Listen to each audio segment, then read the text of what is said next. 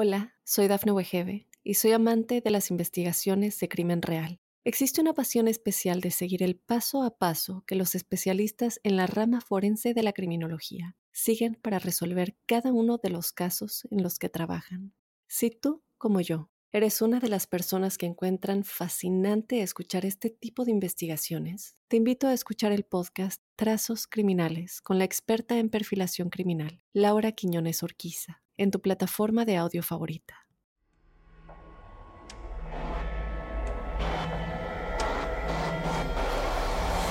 Observador Paranormal. Óyenos audio. Bienvenidos, queridos observadores y observadoras. Nosotros ya llevamos ya llevamos un rato de no estar juntos, de no estar grabando. Yo extrañaba bastante estar aquí en el micrófono para ustedes y pues como siempre traerles temas que nos interesan a todos me ha gustado mucho estas semanas que hemos estado pues trabajando. Robin ha estado trabajando, trabajando, perdón, en muchas cosas. Igual pues nosotros hemos estado haciendo otras tantas y nos han escrito. Al final vas a ver cosas bien padres, cosas bien bonitas y a veces hasta cosas bien escabrosas. ¿En serio? sí, me, me, han pasado que nos han, nos han mandado hasta psicofonías tengo ahí una psicofonía pendiente para poder analizar y dar mi comentario. Ok. Una historia increíble que lo único que me pidió esta persona para poder compartir la historia fue total anonimato. Estamos hablando de alguien que incluso tiene una carrera muy seria y todo este asunto. Y le pasó algo muy, muy, muy, muy fuerte. O sea, él acaba hasta incluso enfermo de leucemia. Pero les quiero agradecer desde un inicio antes de empezar todos los mensajes que nos han llegado todas las historias que nos han compartido, no te imaginas, mi Robin. Todos, pues te digo, ya hasta tenemos material que nos han mandado así de, oye, ¿cómo ves este, este, este audio? ¿Cómo ves esta foto? ¿Cómo ves esta experiencia? Entonces yo les agradezco mucho, sobre todo a la gente, la confianza que me dan a mí de que me dicen, a ver, pregúntenle a Juan Manuel él qué opina o él qué dice de tal tema, ¿no? De verdad, muchísimas gracias a todas esas personas. Este, yo en ningún momento me considero ningún erudito ni súper estudioso el tema, solamente soy un apasionado de todo esto. Y eso sí, trato y procuro de abrir la boca sabiendo un poco de lo que estoy hablando. Y bueno, como ya escucharon, como siempre en todos estos programas, mis queridos observadores, me acompaña mi queridísimo amigo Roberto Belmont, o sea, alias Robin. Alias el Robin. Pues la verdad es que qué gusto, qué gusto. Comparto la misma, este, la misma emoción de volver a grabar. Aparte, sorprendido con, con el, tema que me parece. Yo siempre digo, ¿por qué? ¿Por qué, Juan? Solamente porque no nos vimos tanto tiempo, te estás te Exactamente. No, si te fijas, y ya, ya, lo, ya lo estudiamos juntos, ya lo vimos juntos, no es este sentido que la gente va a entender del clásico brujo malo maldito que hemos hablado o hemos expuesto aquí como lo que decíamos de San Cipriano, en donde pues está con su caldero y está aventando sapos y ratas ahí, ¿no? Y está haciendo como conjuros y hablando en arameo antiguo. No vamos a hablar, digo, lo siento, lo, lo siento decepcionar, no vamos a hablar meramente de esa imagen falsa que tenemos de los brujos. O sea, Realmente la revelación para nosotros de los secretos que correspondería a la brujería es entender cómo una persona que se jacta o se dice brujo entiende el mundo, entiende su realidad y cómo es que funciona esta operatividad de poder hacer cosas que el común denominador de las personas no lo logran hacer. Lo que marca realmente el poder hacer cosas tan espectaculares como describe don Juan, que por ejemplo el su maestro, él lo llama benefactor, el Nahual Julián, tenía el poder de agarrar un, grano de maíz, aventárselo en la cara a alguien y a los tres días esa persona moría. Entonces, si uno entiende el trasfondo, vas a entender por qué agarraba una mazorca, le agarraba un cacho de maíz, se lo aventaba a alguien y se podía morir. Sí, que justamente creo que este episodio me gusta mucho porque, digamos que a mí, en lo personal, yo antes de platicar contigo como ya mucho más a fondo de estos temas, la verdad es que yo sí podría pensar como en esta idea de la brujería como mucho más básica y que no necesariamente la brujería siempre debería de ir encaminada a lo malo.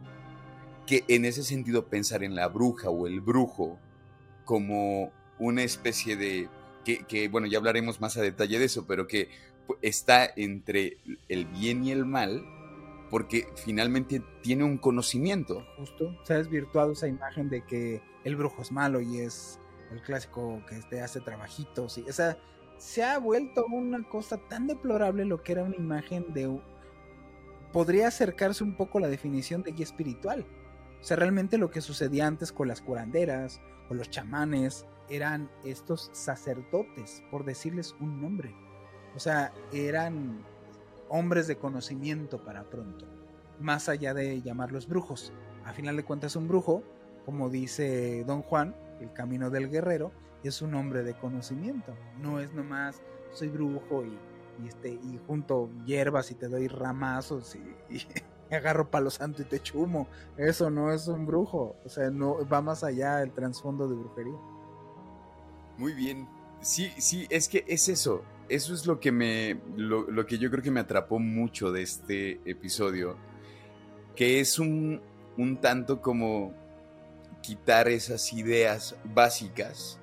Sino que más bien lo que pretendemos es profundizar acerca de los secretos de la brujería.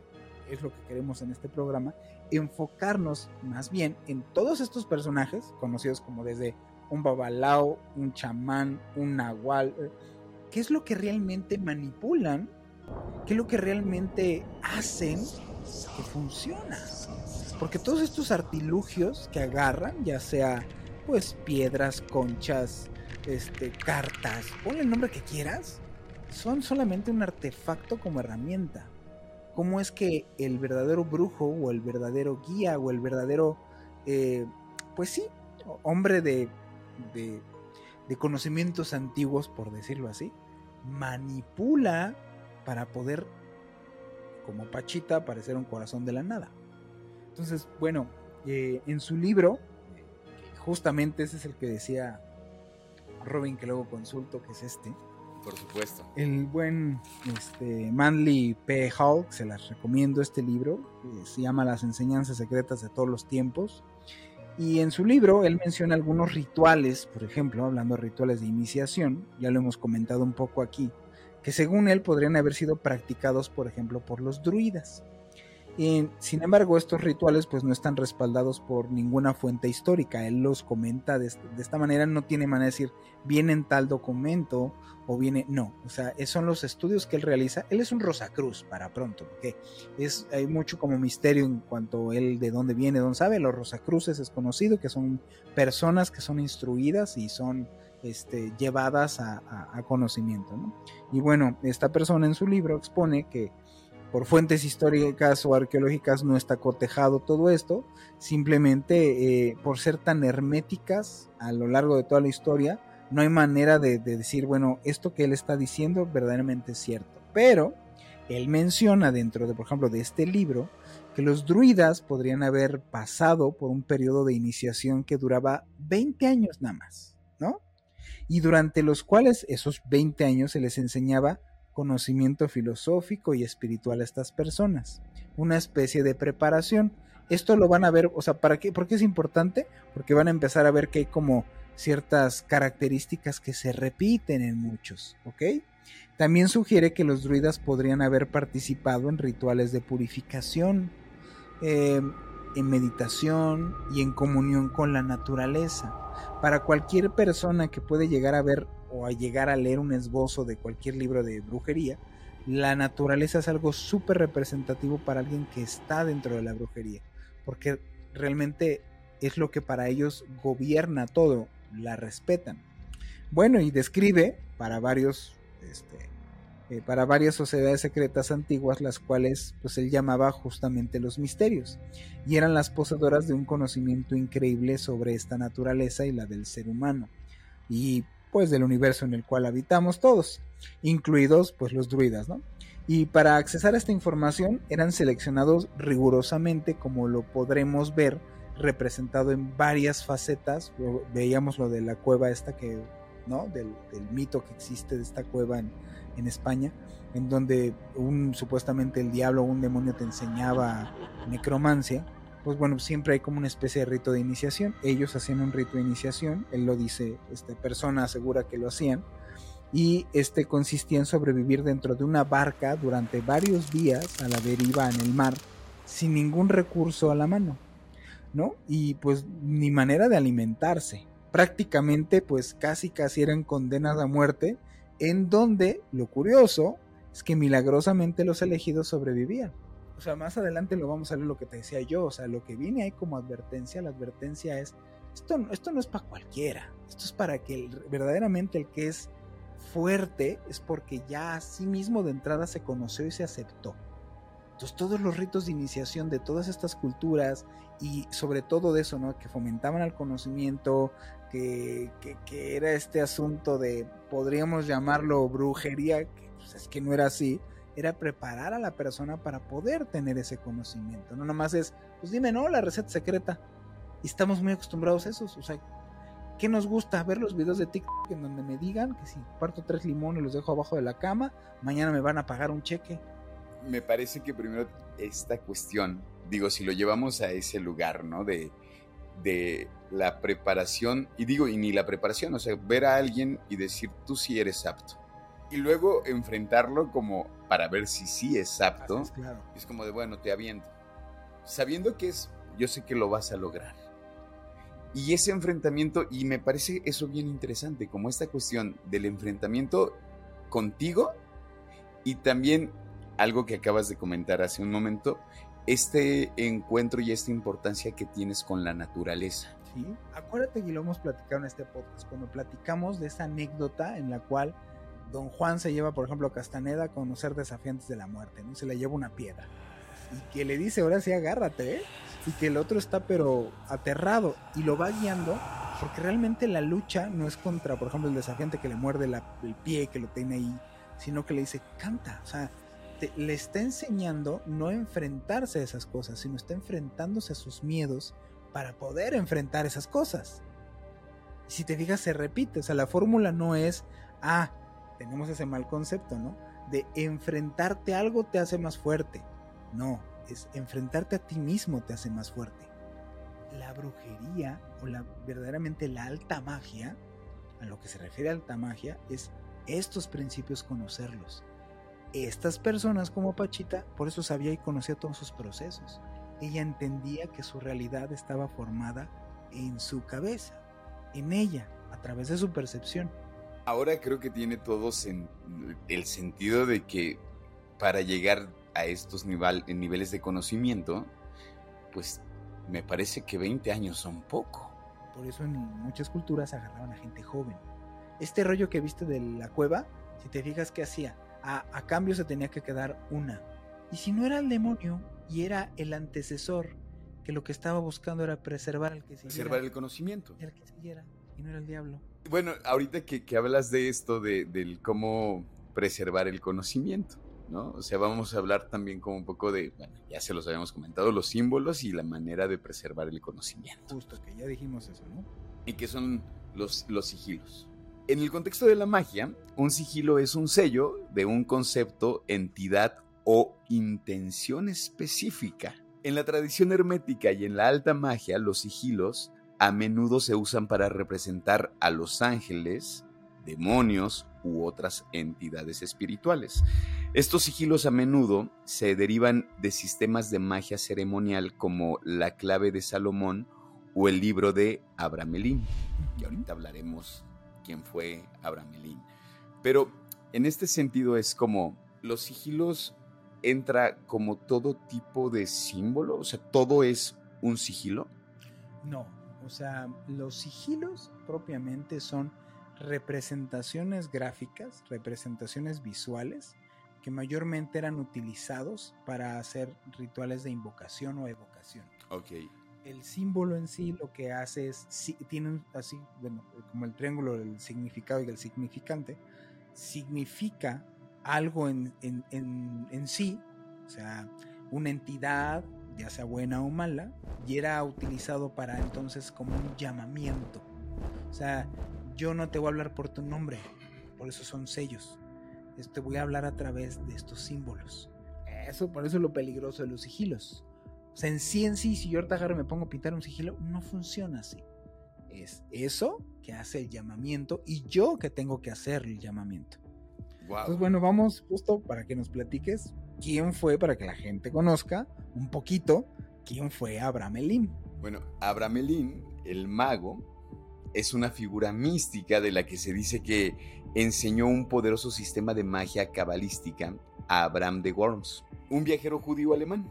Abramelín es conocido principalmente a través del libro de Abramelín, que es un texto eh, grimoire famoso que describe un complejo sistema de magia ceremonial y teúrgica, eh, centrado en la invocación de la Santa, de la Santa Guardián, o también conocido como Ángel Guardián, y la subyugación de los demonios del infierno.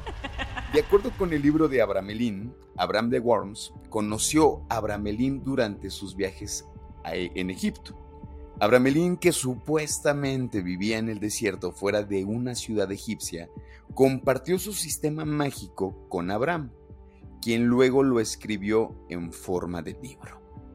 El sistema de Abramelín implica una operación mágica de 18 meses que culmina en una invocación del ángel guardián, quien luego ayuda al mago a controlar una serie de espíritus demoníacos y a obtener ciertos cuadrados mágicos, que son esencialmente sigilos que realizan varias funciones mágicas. Bueno, la peligrosidad de un sigilo en el contexto del ocultismo y la magia depende más del uso del que se le dé y del respeto con el que se manejen las propiedades inherentes del propio sigilo. Los sigilos digamos que son herramientas mágicas que representan una intención, entidad o concepto, ¿no? que era lo que hablamos ahorita. Y el riesgo radica más en cómo son usados que propiamente el sigilo. O sea, dicho esto, los sigilos pueden ser peligrosos si se usan incorrectamente, ¿no? O con estas intenciones maliciosas.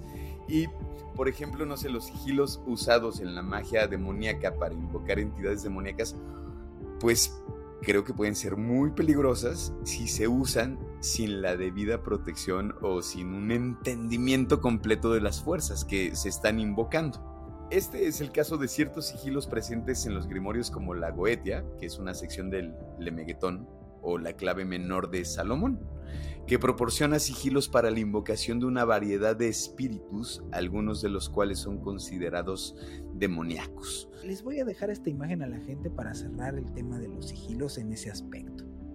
Busquen, dense la tarea un poquito de buscar una representación visual, generalmente hay muchos medievales, una representación visual de necromancia.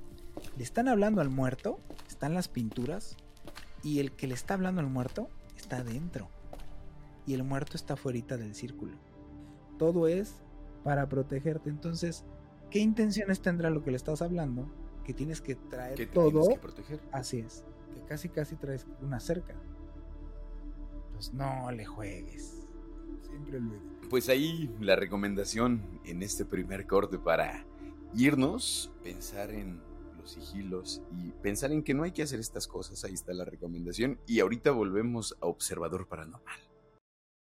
Estamos de vuelta en Observador Paranormal y pues bueno, después de esas advertencias, después de esos, más que advertencias, yo creo que los dejaré. Hola, soy Dafne Wegebe y soy amante de las investigaciones de crimen real. Existe una pasión especial de seguir el paso a paso que los especialistas en la rama forense de la criminología siguen para resolver cada uno de los casos en los que trabajan. Si tú, como yo, ¿Eres una de las personas que encuentran fascinante escuchar este tipo de investigaciones? Te invito a escuchar el podcast Trazos Criminales con la experta en perfilación criminal, Laura Quiñones Orquiza, en tu plataforma de audio favorita. Como consejos. Sí. ¿no? Eh, solamente como para cerrar, digamos, esa parte, me gustaría como comentar esto que tiene que ver con los símbolos, ¿no? Pensar que los símbolos son el conocimiento perpetuo, ¿no? que justamente, bueno, la historia religiosa y esotérica de todas las naciones fue encerrada en símbolos, pensémoslo así. O sea, todo esto ha estado encerrado en símbolos y nunca fue literalmente expresada, pues realmente con tantas palabras.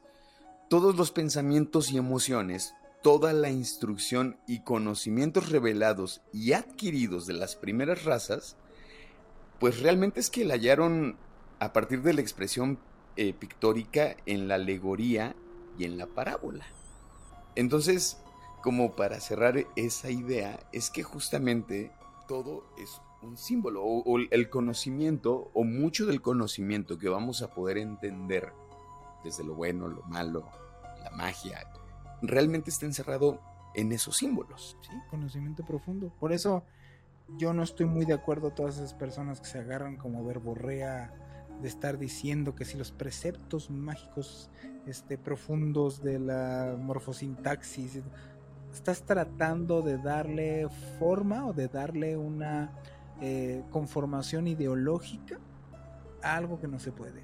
Y bueno, pues vamos directamente a los rituales de invocaciones y de alta magia. La gente es lo que le gusta, moverle ese rollo, no saber ese morbo que nos mueve, ¿no? Pero que está bien interesante. es como de esta advertencia que, que, nos compartes, de que nos vas a compartir. Eh, a mí me sacó mucho de onda. O sea, que te lo diga el libro. El libro de invocaciones. Desde que lo abres. Lo primero que lees es esto yo digo, ah, bueno, que se quede en la biblioteca, ¿no? O sea, como para qué le sigo. Ay, no, ya no lo quiero pedir prestado. Sí, por supuesto. En un libro de esos está una advertencia así, o sea, las comparto, es al que leyere. No habrá de olvidar el que intente poner en práctica los experimentos que aquí le han de ser revelados, que precisa estar limpio de impurezas, que ha de poner todo, toda su fe y voluntad de las ceremonias y conjuros, que ha de ser temerario en sumo grado, sin dejarse impresionar si algunos espíritus malévolos tratan de notificarle para que desista de su empresa. El que tenga fe y real temeridad llegará a conseguir el dominio de las cosas maravillosas, pero el que sea temeroso y apocado de ánimo se expone a ser atormentado y mortificado sin, conseguir beneficio alguno. Y, digo, voy a aclarar aquí porque seguro, seguro te puedo apostar que las personas me van a empezar o van a empezar a preguntar en redes de, ok, ¿y qué? ¿Si lo leíste después de la advertencia o no lo leíste después? Es que esa es una pregunta que es mía, o sea, deja tú la gente, yo soy un chismoso. ¿Y qué pasó? ¿Leíste? después de la advertencia lo leíste, yo sí lo leí. Lo leí, pero no en, ojo, tú un libro de estos, pues no, no necesariamente lo leí porque me interesaba conocer cómo puedo atar a una persona. Me interesaba el trasfondo de todo lo que ahí estaba escrito para cotejar realmente si en otros escritos antiguos, otros grimorios o otros, pues otros libros, pues, otros pergaminos, decían escritos similares, para conocer qué es lo que estaba impreso en ese libro. Entonces, sí, sí, sí, lo leí después de ese rollo. Jamás me puse a hacer nada de lo que, de lo que ahí dice. Entonces, más bien yo creo que hay que enfocarnos, o me gustaría enfocarnos un poco a entender que la preparación que tiene una persona que que va sobre este camino, pues no necesariamente es fácil y no necesariamente tiene que ver con que este, las preconcepciones que traemos muy de las películas, ¿no? O sea, muy, muy nada que ver a lo que es en realidad.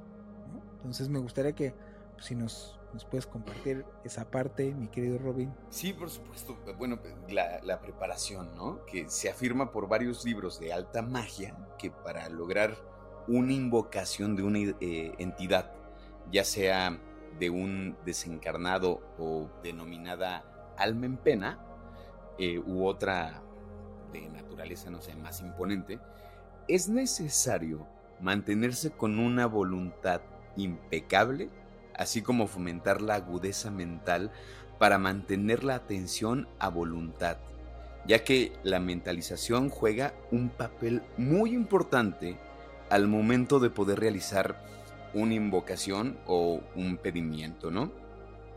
Si es una mente floja, débil, con manías y costumbres que promueven conductas autodestructivas, pues ahora sí que será muy fácil, ¿no? Será un, fácilmente un blanco, ¿no? De entidades malignas o con intenciones oscuras. Y de esta manera terminaría uno atormentando en el lugar de beneficiado. O sea, si va a terminar como más afectado que beneficiado por hacer la práctica, ¿no?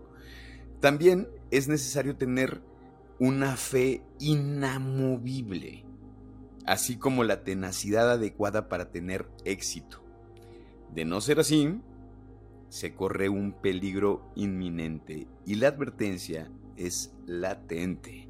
Podría ocurrir una desgracia con un sinfín de consecuencias. Así es. Eso es lo que a la gente no le gusta escuchar para poderse meter en estas cosas.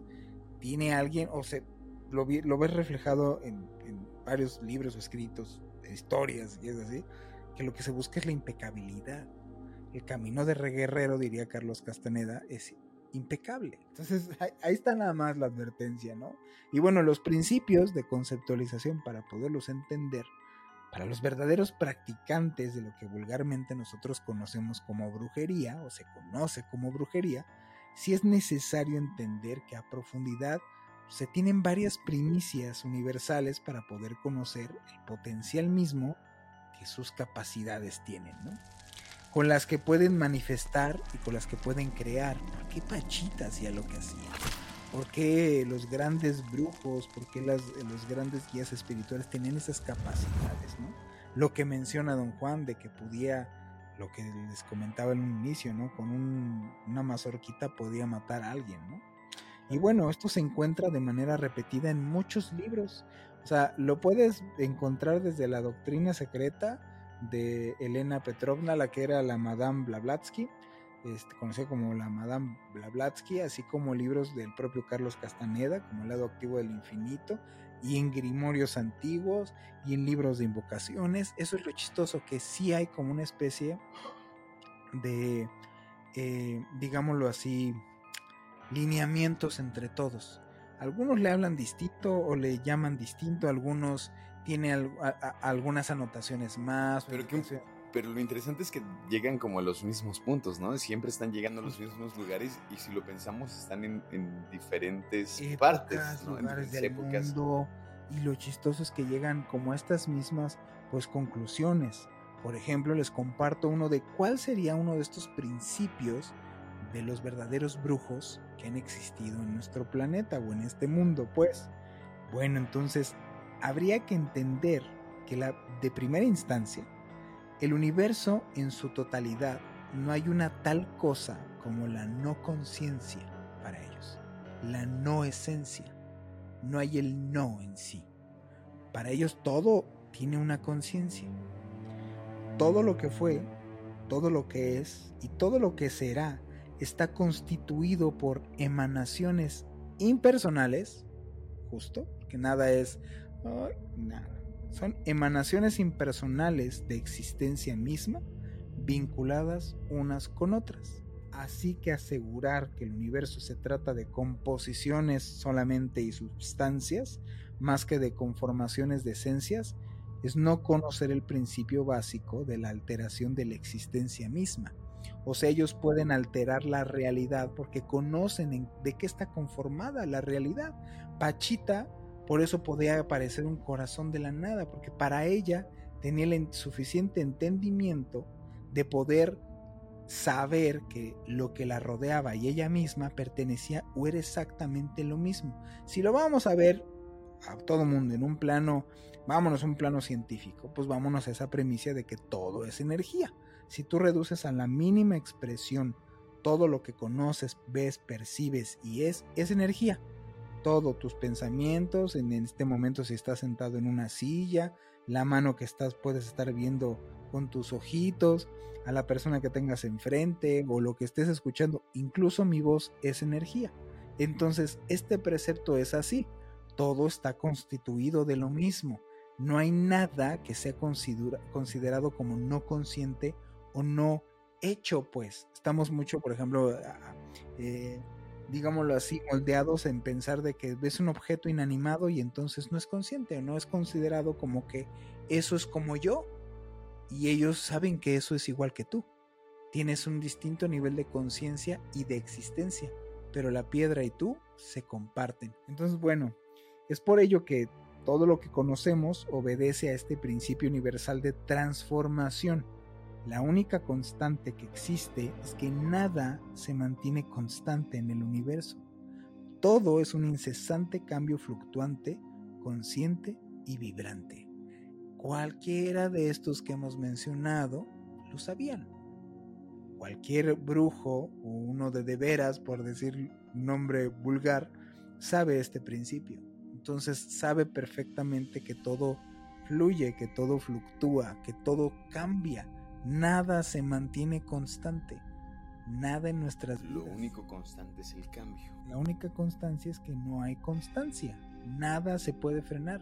Estamos muy acostumbrados a todo quererlo dejar siempre. O sea, esto vamos a llevarlo a la práctica. Todo es un vaivén en la vida de cualquiera. A veces te va bien y a veces te va mal. A veces las cosas fluyen perfecto y a veces las cosas se traban. Pero nada se mantiene trabado siempre, nada se mantiene fluido siempre.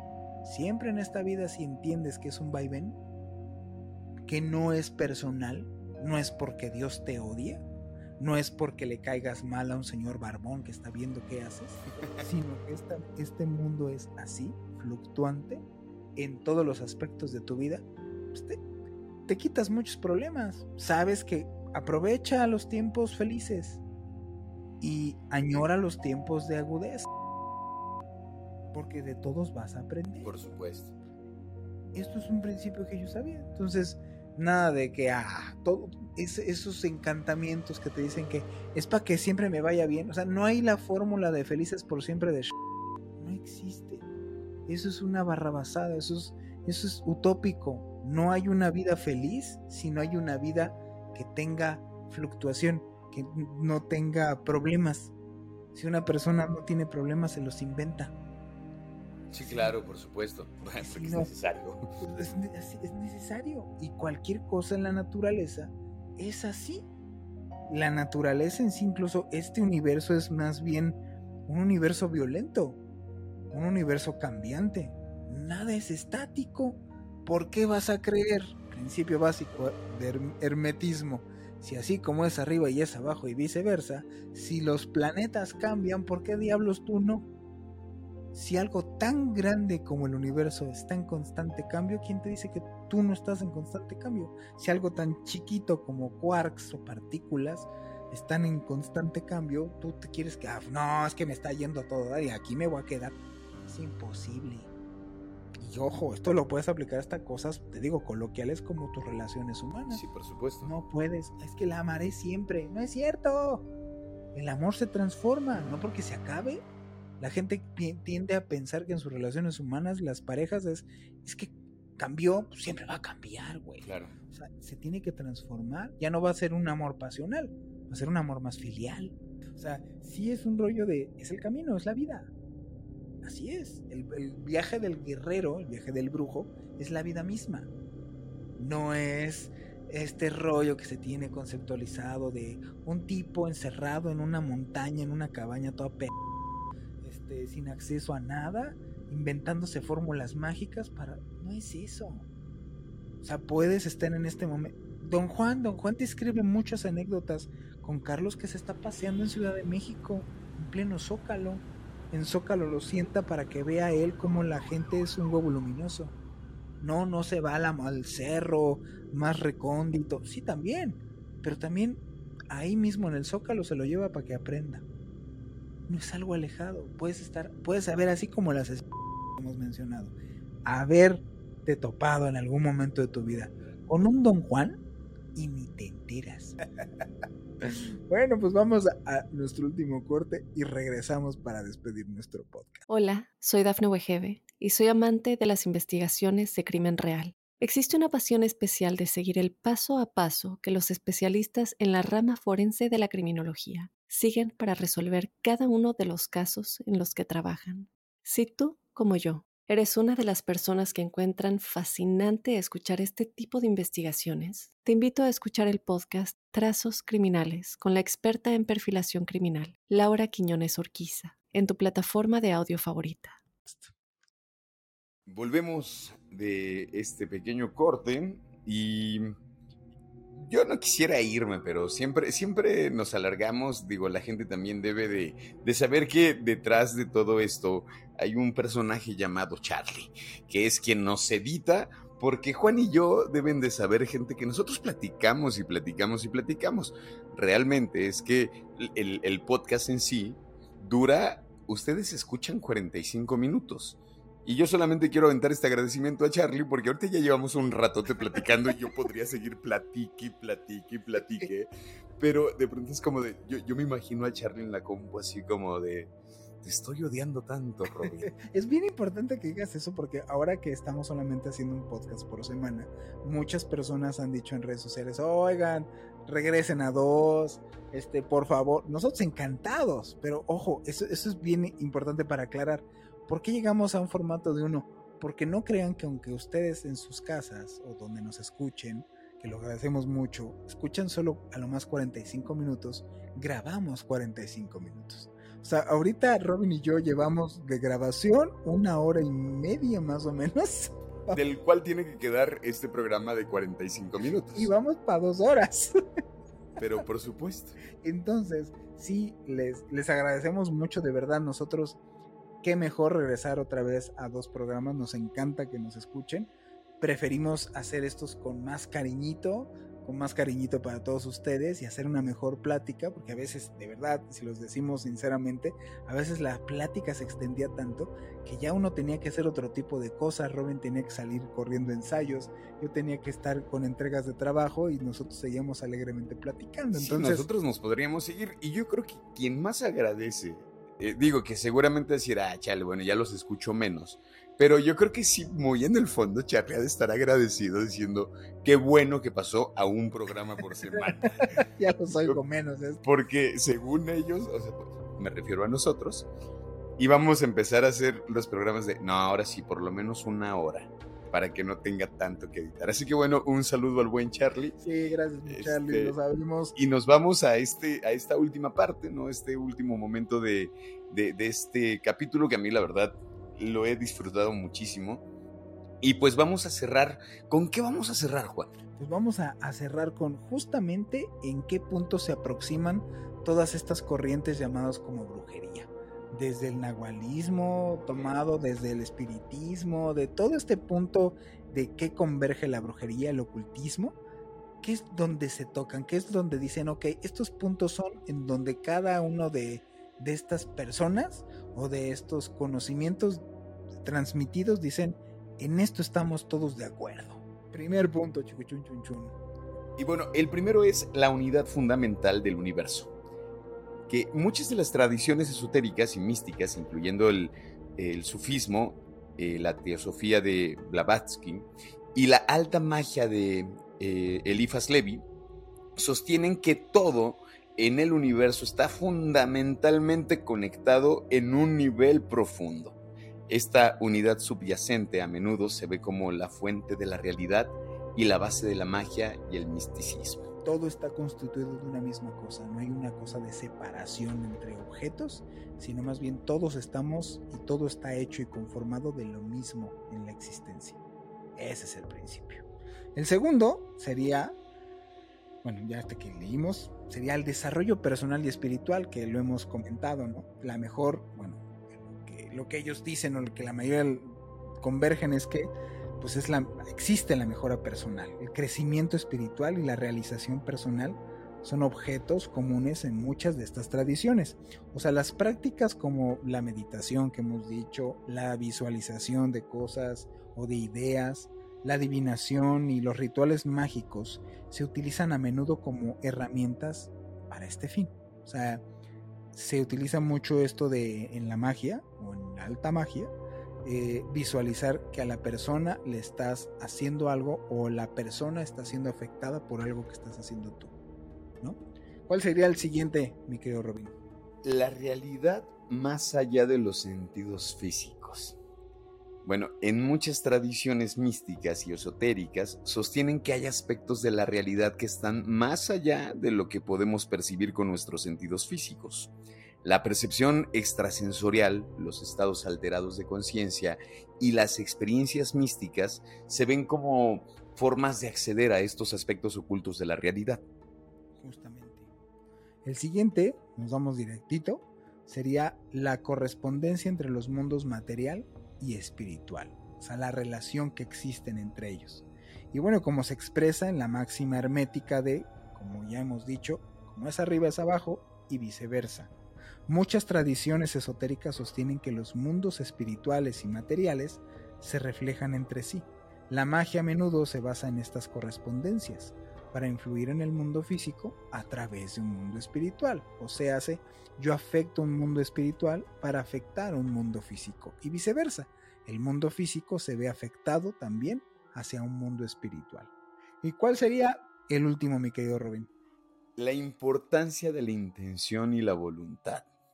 Que, bueno, en muchas tradiciones mágicas y esotéricas, la intención del practicante y el uso de la voluntad son cruciales para el éxito de las prácticas mágicas, que ya también lo hemos estado comentando, ¿no? Como si no hay voluntad, o sea, si no está desde ahí la voluntad, realmente es que no va a salir, ¿no? Es como tener toda la fe, tener eh, todo el estudio, es como saber que vas a estar ahí para que esto realmente resulte. Y ahí es ahí donde convergen todas, como con todas estas cinco ideas que acabamos de decir. Ahí es como este, ese, ese punto de encuentro ¿no? que se tiene en términos de cómo estas tradiciones justifican la percepción de la realidad, a menudo se basan en una combinación de revelación directa, experiencias místicas o espirituales, transmisión de enseñanzas de maestro a estudiantes o a través de textos sagrados o esotéricos y experiencia personal. Justo. Y bueno, ya para irnos, queridos observadoras y observadores, eh, les quiero, pues bueno, agradecer muchísimo a, todas las personas que se han tomado la molestia de verdad de compartirnos sus historias, de compartirnos, digo, les digo que hasta, hasta mensajes con psicofonías nos han mandado. De verdad que está bien bonito, es, es una cuestión que creo que ya lo mencioné en algún podcast, este, y suena muy trivial y suena una frase hecha si ustedes quieren, pero realmente lo digo de, de corazón. Miren, aquí hay un video, lo digo con el corazón en la mano este, pues es que sin ustedes nosotros no tendríamos ningún sentido de seguir.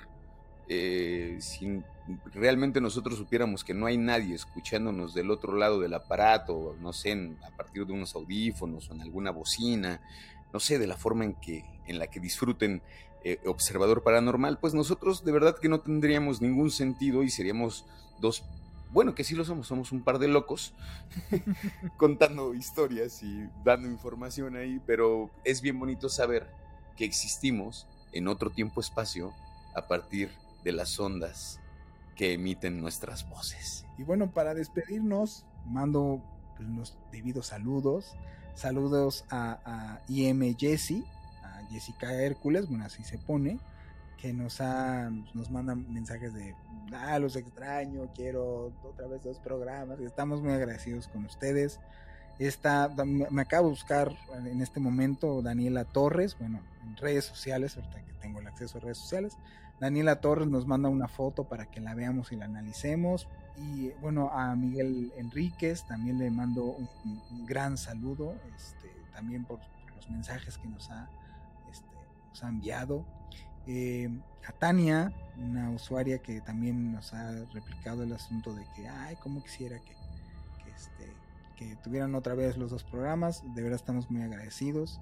Eh, a Ismarly también le mando un gran saludo, a Karen Balam también, a Isra Onassis, que es ferviente yo les quiero mandar un saludo muy personal, como muchas gracias Isra, porque casi siempre me, etiqueta, me, este, me pone que ya está compartiendo lo de los nuevos materiales, así que Isra, un fuerte abrazo, muchas gracias por el seguimiento y por, por hacernos parte, o sea, creo que ya esto es una como comunidad de observadoras y observadores.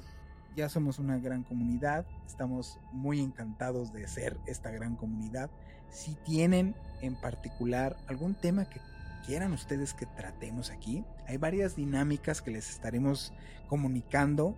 Ah, queremos en esta nueva faceta Observador Paranormal tener invitados y no solamente expertos, o sea, vamos a tener a, a personalidades aquí para poder tantito entrevistarlas entre Robin y yo y dar un punto de vista, un tercero, cosas así. También queremos eh, invitarlos a nuestros observadores.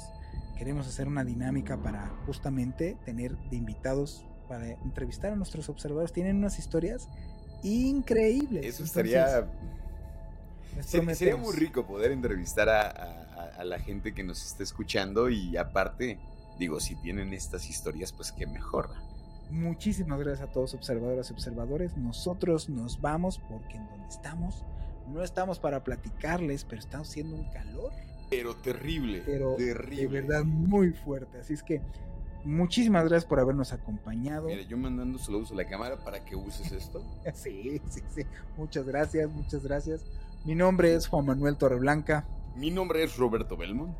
Gracias por habernos acompañado a un podcast más de Observador Paranormal.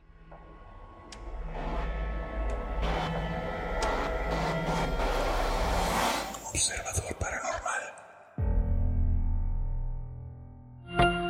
Óyenos audio. Hola, soy Dafne Wegebe y soy amante de las investigaciones de crimen real. Existe una pasión especial de seguir el paso a paso que los especialistas en la rama forense de la criminología siguen para resolver cada uno de los casos en los que trabajan. Si tú, como yo, ¿Eres una de las personas que encuentran fascinante escuchar este tipo de investigaciones? Te invito a escuchar el podcast Trazos Criminales con la experta en perfilación criminal, Laura Quiñones Orquiza, en tu plataforma de audio favorita.